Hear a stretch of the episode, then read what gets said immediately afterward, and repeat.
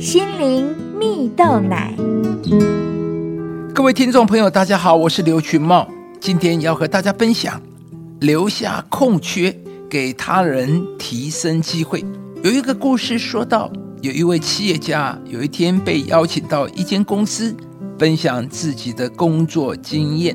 当时台下有一位听众举手问说：“啊，请问您要管理一间这么成功的企业？”最重要的秘诀是什么？这位企业家并没有直接回答，而是走向白板，在白板上画了一个有缺口的圆圈之后，转身问台下的听众：“你们觉得这个画了一个圆圈的这个图是代表什么意思？”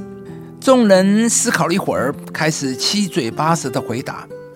有人说：“这是一个零。”代表着归零的意思，也有人说这是一个未完成的概念，代表着这位企业家觉得自己的企业是一个未完成的企业，要时刻提醒自己不断更新与突破。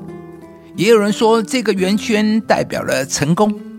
企业家认真听完每一个人的回答后，笑着点了点头，说：“你们说的都不错，而且非常有道理。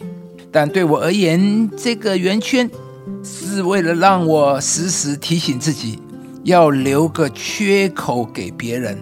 从我开公司开始建立团队以来，我就会常常故意不把事情做得很圆满，为的是让我的下属来填满这个空缺。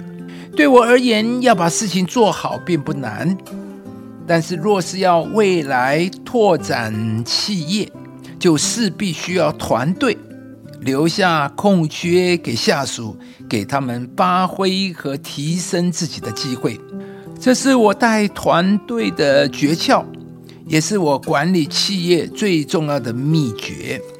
亲爱的朋友，故事中的企业家不仅懂得各有所长的道理，更懂得给别人机会，发展他们的长才，建立一支强而有力的团队啊！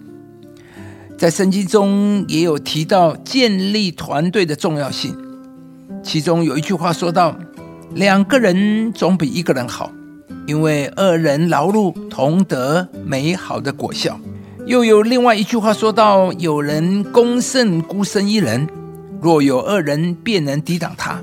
三股合成的绳子不容易折断。”一个人做事也许可以省去许多沟通协调的时间。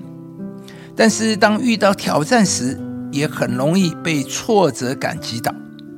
在团队中彼此鼓励、支持，一起向前，才能走得金石走得长。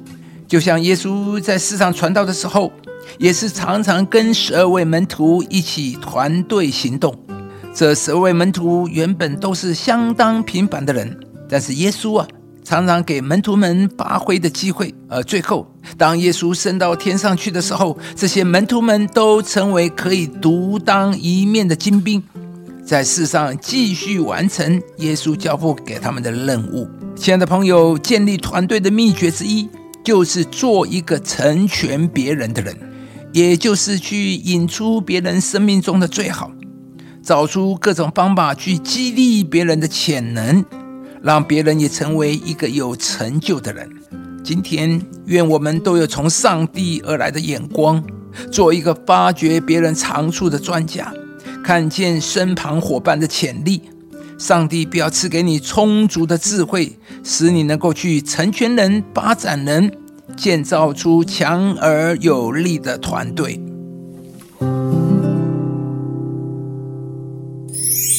三股合成的绳子不容易折断，